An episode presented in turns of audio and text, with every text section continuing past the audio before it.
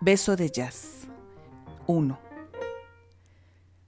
Déjame desanudar tus labios, darte un beso de jazz por las mañanas, saber si engrosará tu voz o cambiará el sonido de tus pasos. Voy colectando nenúfares de tu tristura, sin convertirte en jardín, sin convertirme en jardinero. 2. No subestimes mi amor, ni las huellas de la lluvia. El tiempo grabará en nuestra piel vestigios que nos harán irreconocibles en retratos. Al final del viaje, amado mío, sabrás identificarme. Emanuel Brío.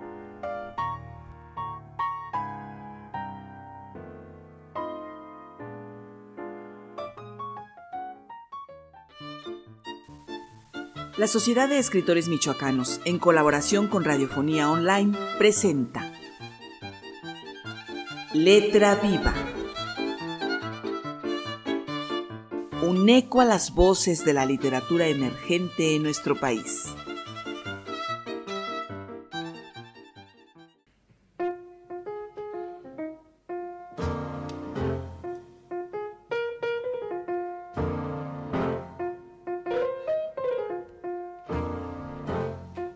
Tarde de miércoles, ¿cómo están? Soy Carolina Toro, bienvenidas y bienvenidos a esta emisión de Letra Viva, la tercera del año. Saludo a mis compañeros Efraín Ochoa y Fernando Martínez Melgarejo que hoy están a cargo de esta transmisión desde Radiofonía Online en San Luis Potosí. Hoy iniciamos con unos versos de Emanuel Brío, quien además de ser poeta es un inquieto promotor de la literatura incluyente en Michoacán, donde ahora radica. Y él precisamente junto al colectivo Michoacán es Diversidad lanzaron una convocatoria para participar en la antología Si te labra prisión mi fantasía. ¿Quién puede participar? Poetas nacidos o radicados en el estado de Michoacán sin restricciones. Pueden encontrar las bases en el perfil de Facebook del colectivo, lo pueden buscar así, Colectivo Michoacán es Diversidad. Tienen hasta el primero de mayo para enviar sus textos a la dirección electrónica poesíamichoacana.yahoo.com. Repito el correo a donde pueden escribirles, poesíamichoacana.yahoo.com. Anímense.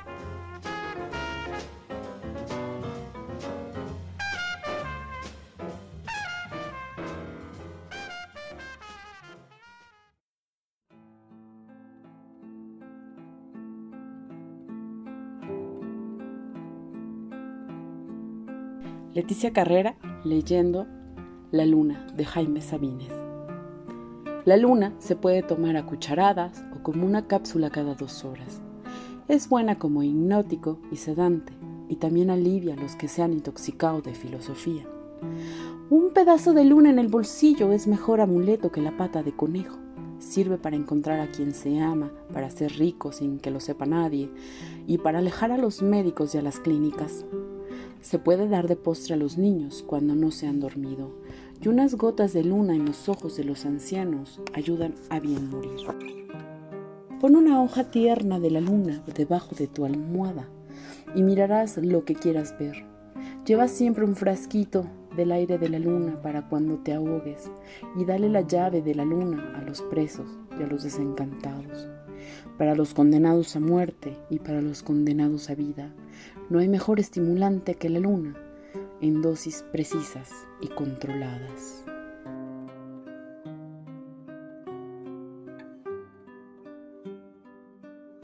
Escuchas Letra Viva.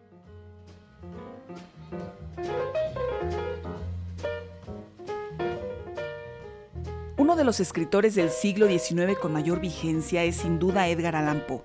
Si ustedes lo han leído, ¿recuerdan cómo fue su primer encuentro con este escritor?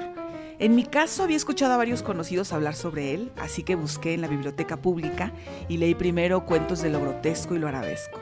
Y si ustedes no lo han leído, los invito a conocer su obra. Un buen inicio es escuchar el siguiente relato que presentamos. Se llama La Máscara de la Muerte Roja. Es un cuento con aire siniestro y fatal. Escuchemos.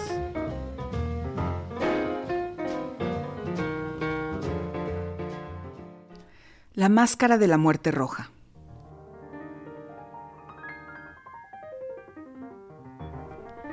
Hacía tiempo que la muerte roja devastaba el país. Nunca hubo peste tan mortífera ni tan horrible.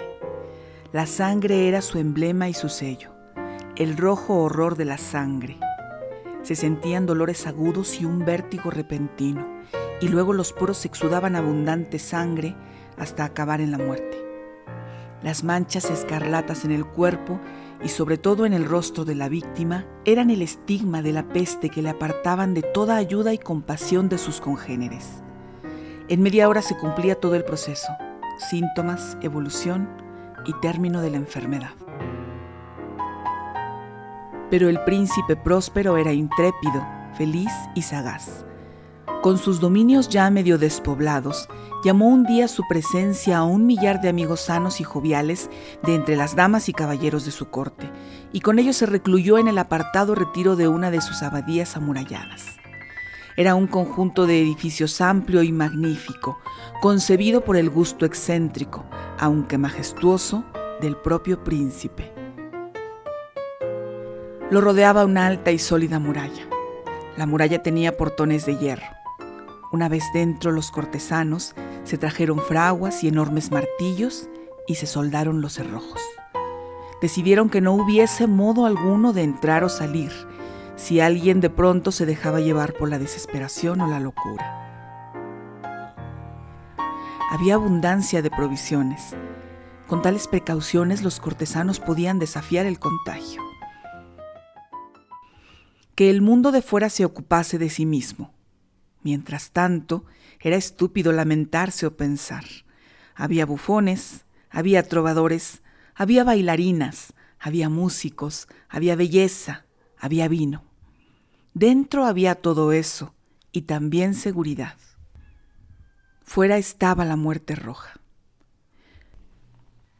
Fue hacia el final del quinto o sexto mes de su encierro, y mientras la peste se cebaba con furia en el exterior, cuando el príncipe próspero ofreció a sus mil amigos un baile de máscaras de rara vistosidad. Aquel baile fue un espectáculo voluptuoso. Pero permítaseme hablar primero de los salones en que se celebró. Eran siete, todo un ámbito imperial. Hay muchos palacios, sin embargo, en los que salones así ofrecen una perspectiva larga y lineal, con puertas corredizas que se desplazan casi hasta las mismas paredes de uno y otro lado, de modo que apenas nada interrumpe la vista en toda su longitud. El caso aquí era muy distinto como cabría esperar de la afición del duque por lo extravagante. La distribución de las salas era tan irregular que apenas se contemplaba más de una al mismo tiempo. Cada 20 o 30 metros se producía un giro brusco y con cada giro un efecto novedoso. A derecha e izquierda, en medio de la pared, una ventana gótica alta y estrecha se asomaba a un corredor cerrado que enmarcaba las sinuosidades del conjunto, con vidrieras cuyos colores variaban de acuerdo con los tonos dominantes en la decoración del salón al que se abría. El del extremo oriental, por ejemplo, estaba decorado en azul y las vidrieras en azul vivo. La ornamentación y los tapices del segundo eran de color púrpura, y purpúreos eran allí los cristales. El tercero era todo el verde, lo mismo que las ventanas. Los muebles y la iluminación del cuarto eran anaranjados, el quinto blanco, el sexto violeta. La séptima estancia era de un denso sudario de tapices de terciopelo negro que cubrían el techo y las paredes y caían en pesados pliegues sobre una alfombra del mismo tinte y textura. Pero solo en esta habitación el color de las ventanas difería del decorado. Las vidrieras aquí eran de un tono escarlata, un rojo oscuro de sangre. Ahora bien, en ninguna de las siete cámaras había lámpara o candelabro alguno. Entre la abundancia de adornos dorados que había por todas partes o que colgaban de los techos. No había luz ninguna que procediera de una lámpara o vela en todo el conjunto de habitaciones pero en el corredor que envolvía los salones había frente a cada ventana un pesado trípode con un brasero de fuego que al proyectar su resplandor a través de las vidrieras inundaba de luz la estancia. Se producía así una producción llamativa de formas fantásticas. Pero en la habitación negra o de poniente, el efecto del fuego a través de los cristales de sangre sobre los tapices negros resultaba de lo más siniestro y daba un aire tan irreal a los rostros que ahí entraban que muy pocos se atrevían a dar siquiera un paso en aquella estancia.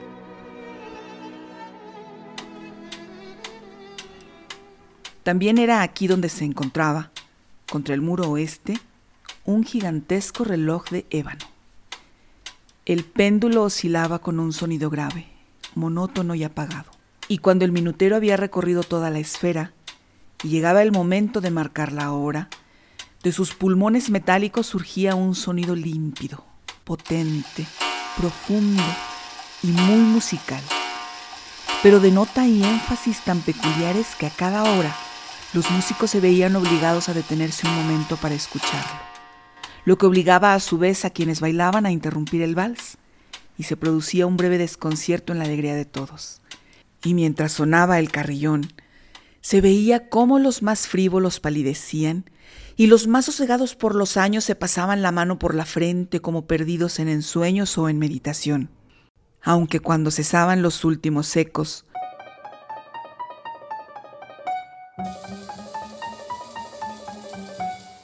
una risa leve se apoderaba a la vez de toda la concurrencia. Los músicos se miraban y sonreían como burlándose de sus propios nervios y desconcierto, y se susurraban mutuas promesas de que las siguientes campanadas no les causarían ya la misma impresión.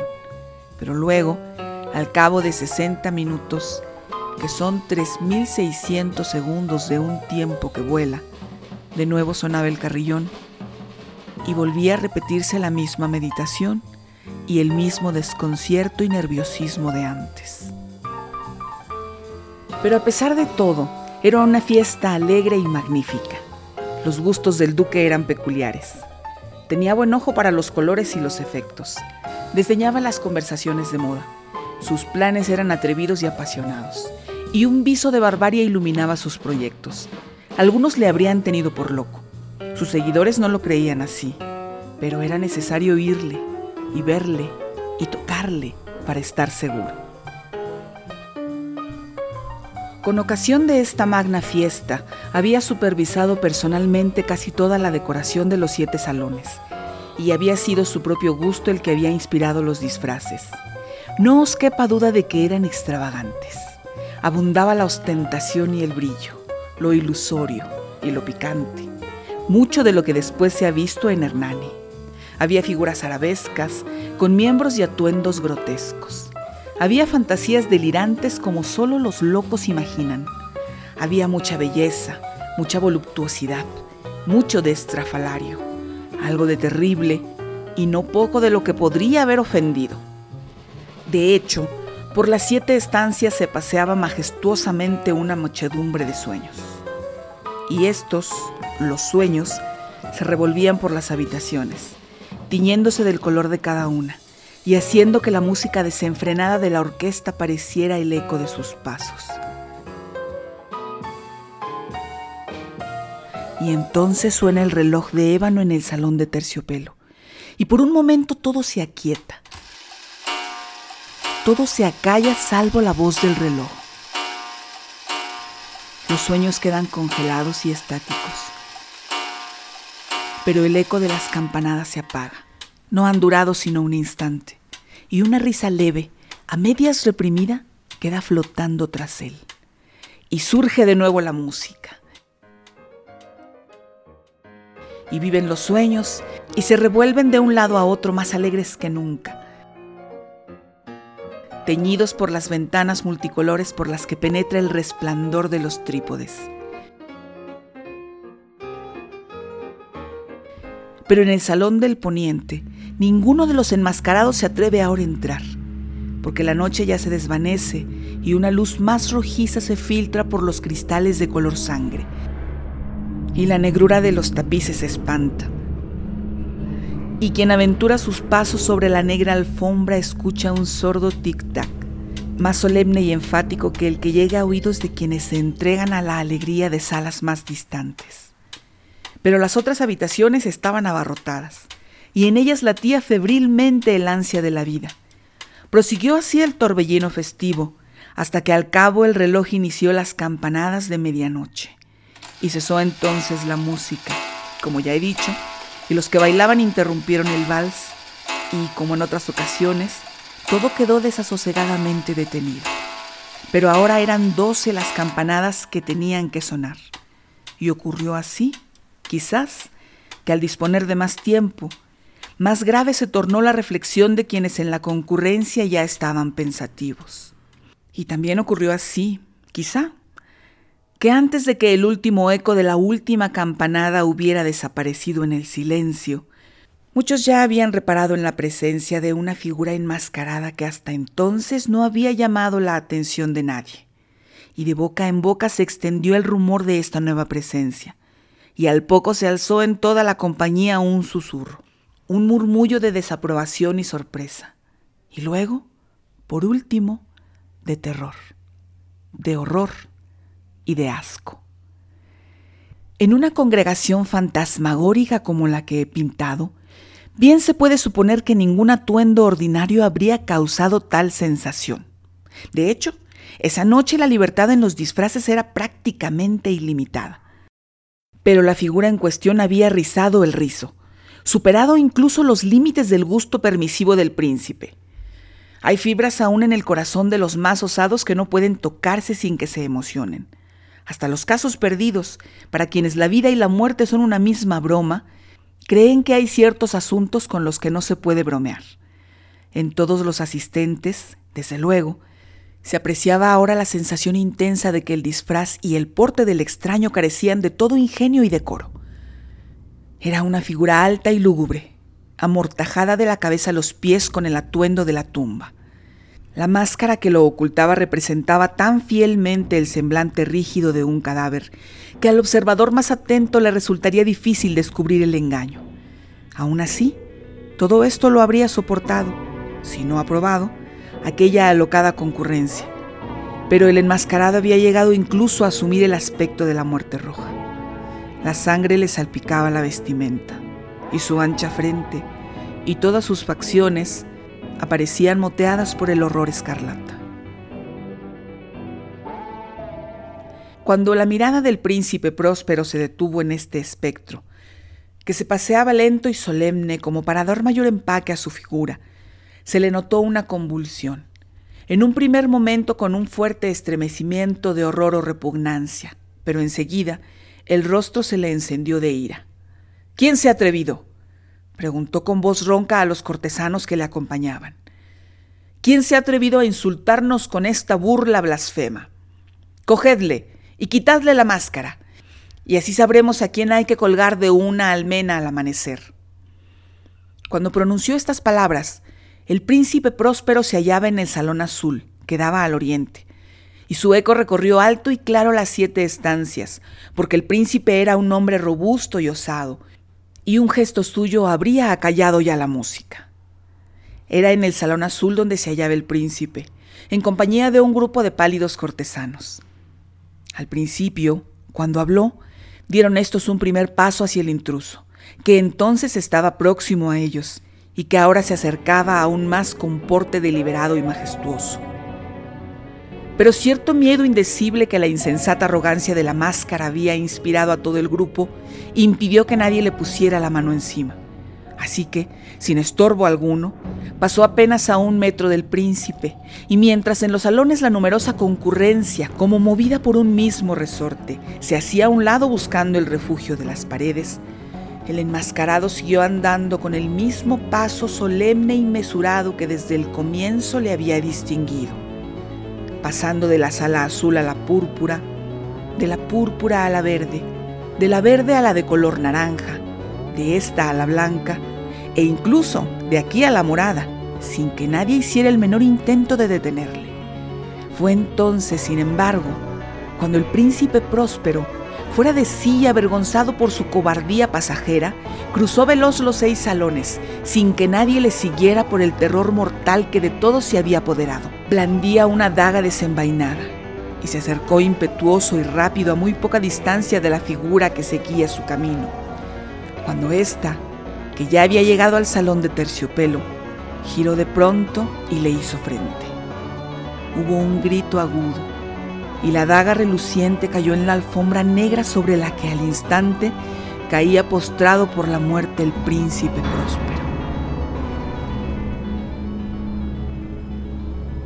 Después, llevados por el valor enloquecido de la desesperación, un amplio grupo entró en avalancha en el salón negro, en el que la alta figura seguía inmóvil y erguida bajo la sombra del reloj de ébano. Pero al ponerle la mano encima al enmascarado, un error innombrable les cortó el aliento y descubrieron que la mortaja y la máscara cadavérica que habían tratado con violenta rudeza no estaban habitadas por ninguna forma tangible. Y reconocieron la presencia de la muerte roja. Había venido como un ladrón en la noche. Y uno a uno fueron cayendo los presentes en los salones antes festivos, ahora bañados en sangre, y cada uno hallaba la muerte en la desesperada postura en que caía y la vida del reloj de ébano se apagó con la del último cortesano, y las llamas de los trípodes se extinguieron, y de todo se adueñó la tiniebla, la corrupción y la muerte roja.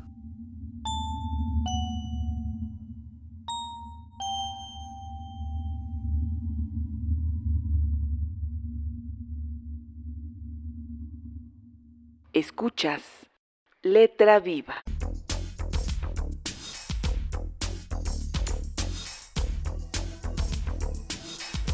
Ernesto se encontraba a mitad del patio, junto a la fogata, esperando que los perros de las casas vecinas dejaran de ladrar asustados y hubiera, en cambio, un silencio estable que pudiera romper con el trueno del último cohete.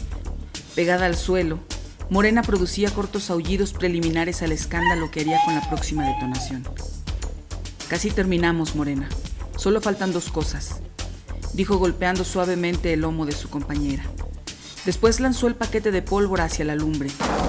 Los clamores perrunos se escucharon casi al mismo tiempo que la pequeña explosión.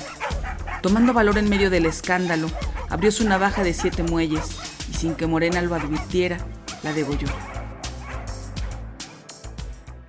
Se quedó junto al fuego para quitarse un poco el frío de la madrugada y se sintió aliviado por haber dado el primer paso.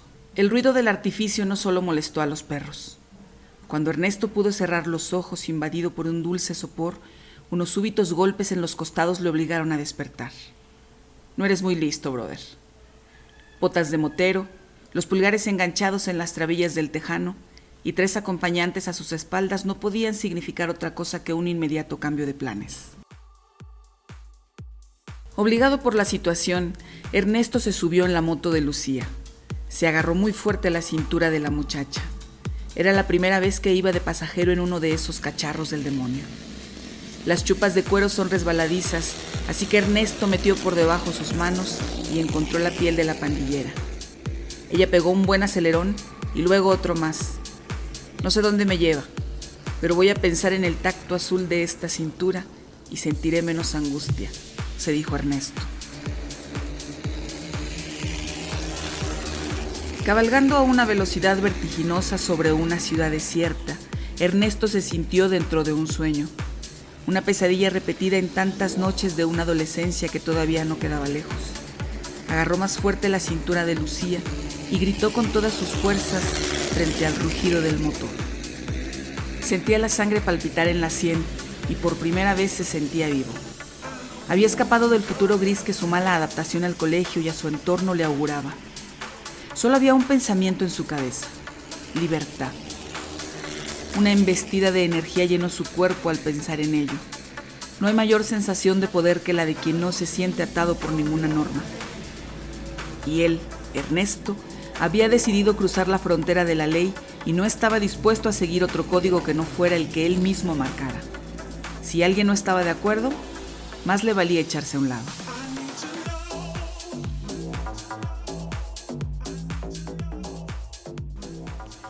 Ernesto se levantó esa mañana y decidió asesinar a alguien. No, pensó. Mejor que asesinar, suplantar la identidad de alguien. Hacerse totalmente con su vida.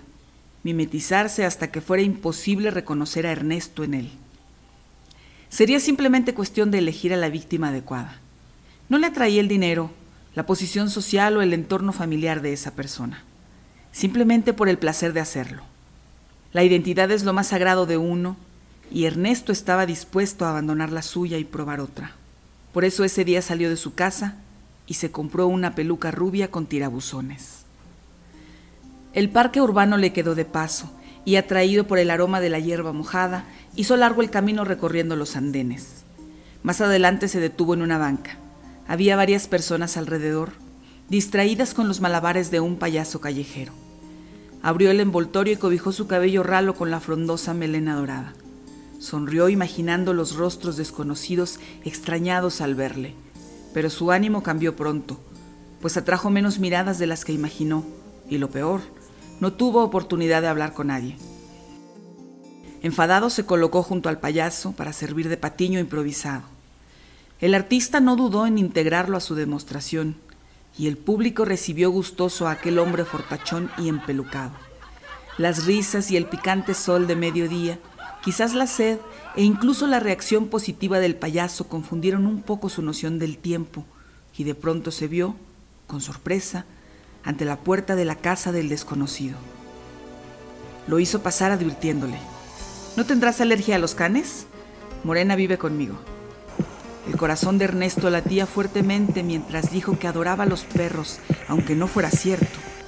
Llevaba mintiendo toda la mañana ante el artista que también era mimo, mago o estatua viviente, y se mostraba complacido y feliz de descubrir las coincidencias con Ernesto, quien ya comenzaba a sentir el hormigueo del éxito, el optimismo de saber que había encontrado a la persona ideal para ejecutar su plan.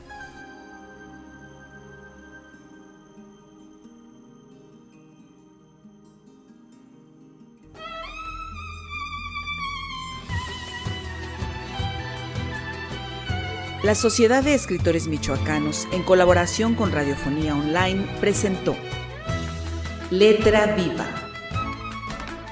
un espacio de entretenimiento literario y experiencia sonora.